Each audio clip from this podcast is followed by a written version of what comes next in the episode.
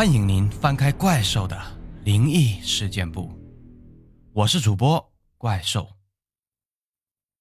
九五年，上海出现了吸血鬼，还吸血搞死了好几个人，这是真的还是假的？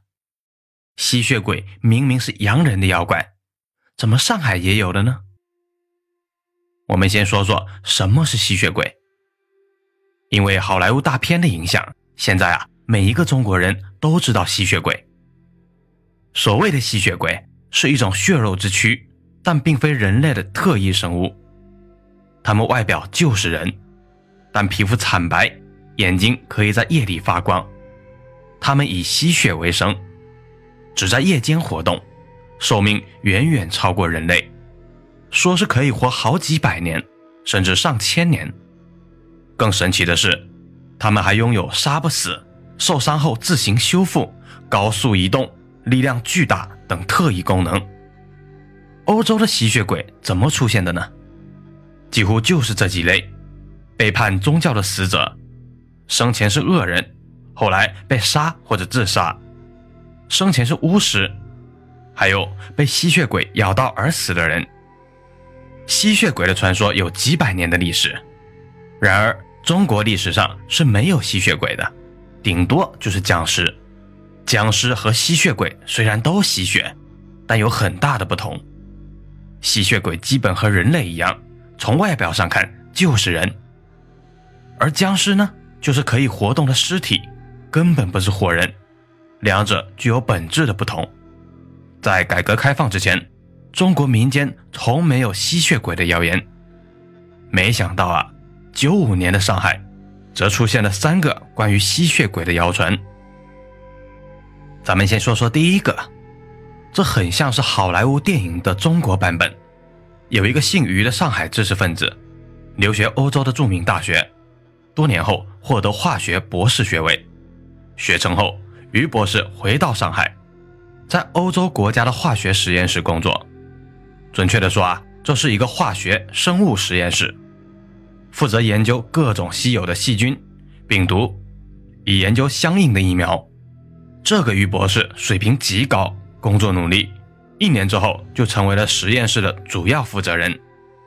实验室本来负责人都是老外，中国人只能打下手，这很难得呀。刚从欧洲回来，他还有很强的个人英雄主义作风，一些比较危险或者复杂的实验，于博士都会亲自去做。不让下属参与。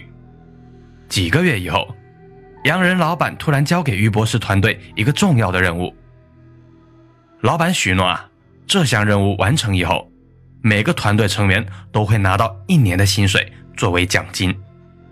老板又介绍，这是从罗马尼亚城堡废墟中发现的东西，是在中世纪被封存的病毒。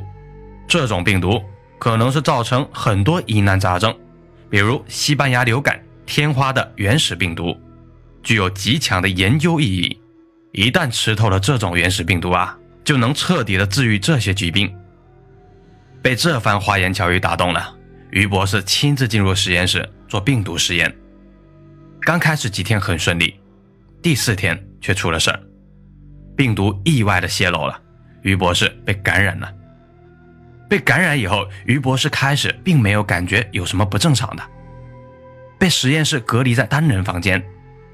随后，于博士开始感到剧烈的头疼、恶心、高烧、心跳加速、口鼻出血，甚至皮肤变黄脱落。于博士还不能进食，无论大鱼大肉还是流质食物，只要吃下去就吐。一次，饥饿难忍的于博士看到了一只用于实验的老鼠，他忍不住将它抓起来吸血。顿时感到全身的症状都消失了，于是啊，于博士开始不断的吸老鼠、狗、猫的血，借此活命。于博士的行为啊，引起了实验室其他同事的极度恐慌。于是，根据洋人老板的命令，实验室的其他人都不能接近于博士，甚至将大门的电子锁锁死，只通过小窗口送食物。显然啊，老板是怕病毒泄露。准备让于博士赶快死，一了百了。此时的于博士只有三十多岁，还没有成家，求生欲望极为强烈，利用自己的知识，他破译了房间门锁的密码，又迷惑了监控录像，顺利逃了出来。在去医院的路上，于博士支持不住，昏倒了。被救护车送到医院后，此时于博士开始发病了，也就是突然的攻击其他的病友，撕咬他们的脖子，吸血。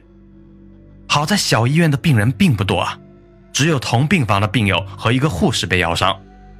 医院紧急报警，幺幺零迅速赶到，两名警察和一名协警冲入病房，试图制服于博士，但于博士已经陷入了疯狂，直接将一名警察的脖子咬断。另一名警察大惊，慌乱中掏出手枪，对准于博士的腿部开了一枪，谁知道这一枪根本没用，于博士还是疯狂地扑了上来，民警又连开三枪。全部击中于博士的腹部，但毫无作用。这名警察也被于博士扑倒咬伤。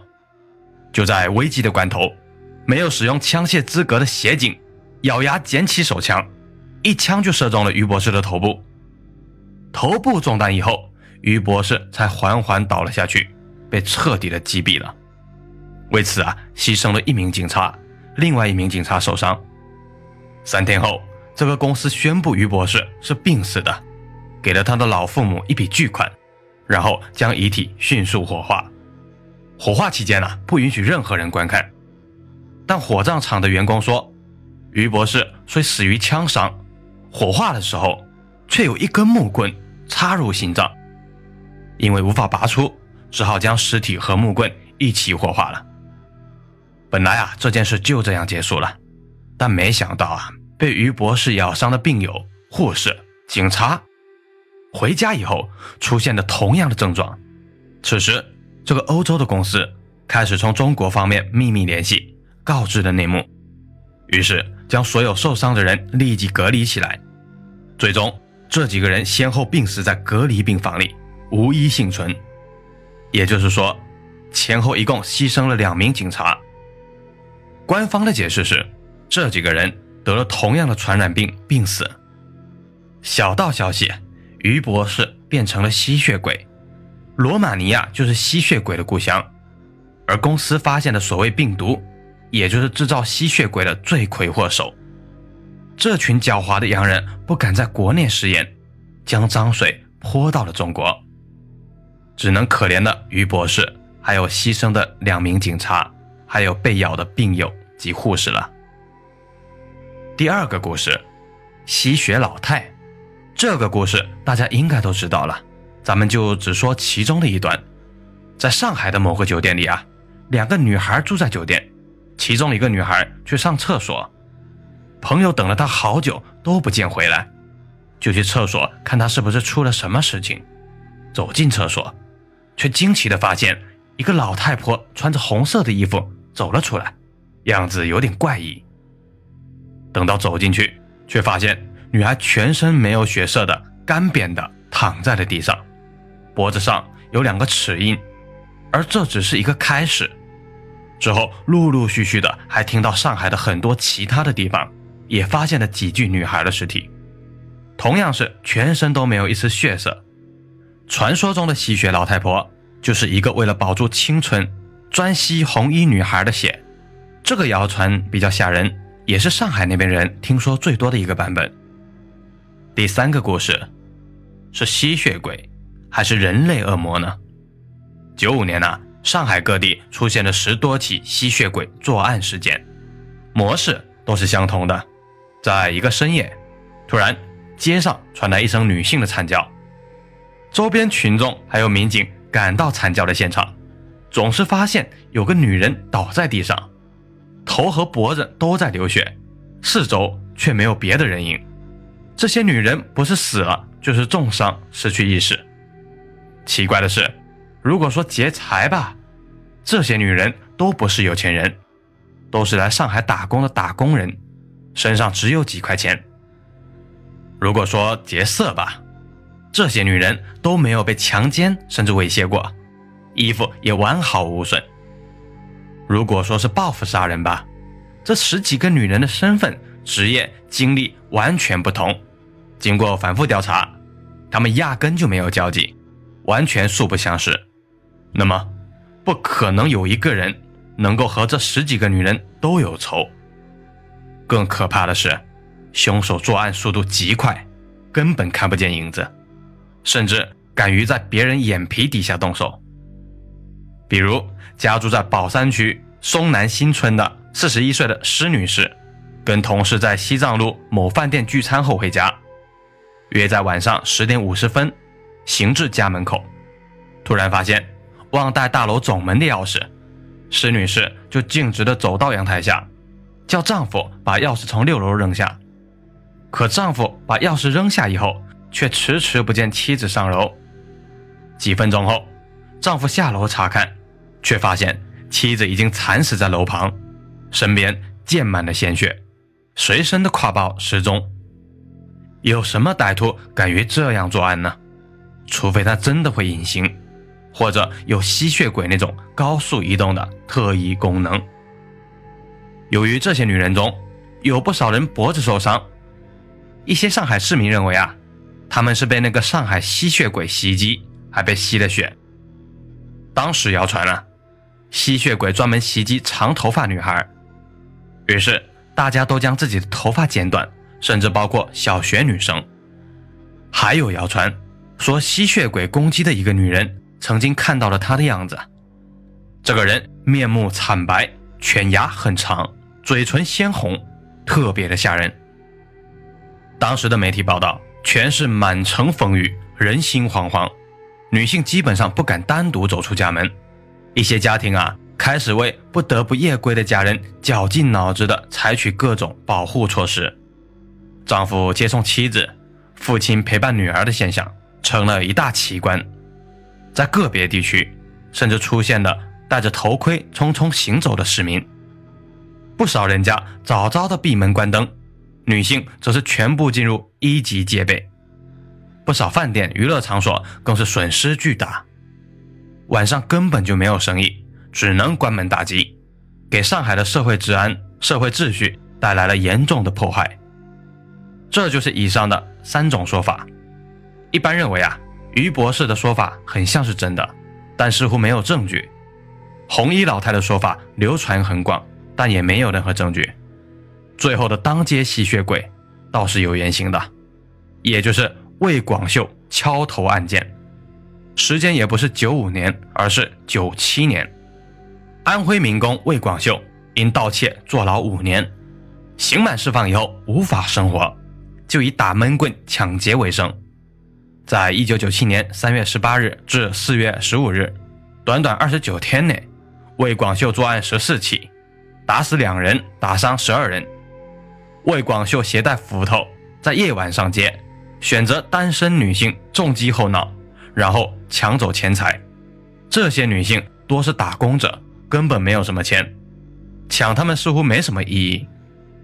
后来得知啊，魏广秀刚刚出狱，几乎身无分文，还要养活妻儿，他饥不择食，抱着抢一点算一点的态度，同时有着强烈的报复社会的心理。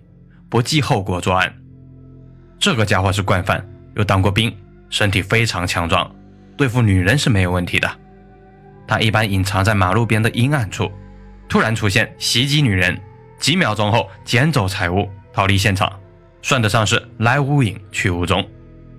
根据魏广秀的交代，他没有割过受害者的脖子，应该是后脑被打伤以后，鲜血流到脖子上，让群众误以为是脖子出血。同时啊，魏广秀因坐牢五年，皮肤又有些疾病，看起来比普通人要白很多。至于犬牙，则是天生较长，嘴唇血红，则是他作案之前通常要喝几口安徽老家的红色果酒壮胆。以上的种种情况被群众曲解了，才有了吸血鬼袭击的谣传。那么世上究竟有没有吸血鬼呢？当然是有的。高价卖房给年轻人的房地产商，把年轻人当做韭菜的互联网巨头等等，不都是穷凶极恶的吸血鬼吗？好了，那咱们本期的灵异事件部就先讲到这里。点赞还是要求一下的，万一成了呢？欢迎大家给怪兽的节目踊跃的点赞，咱们下期再见。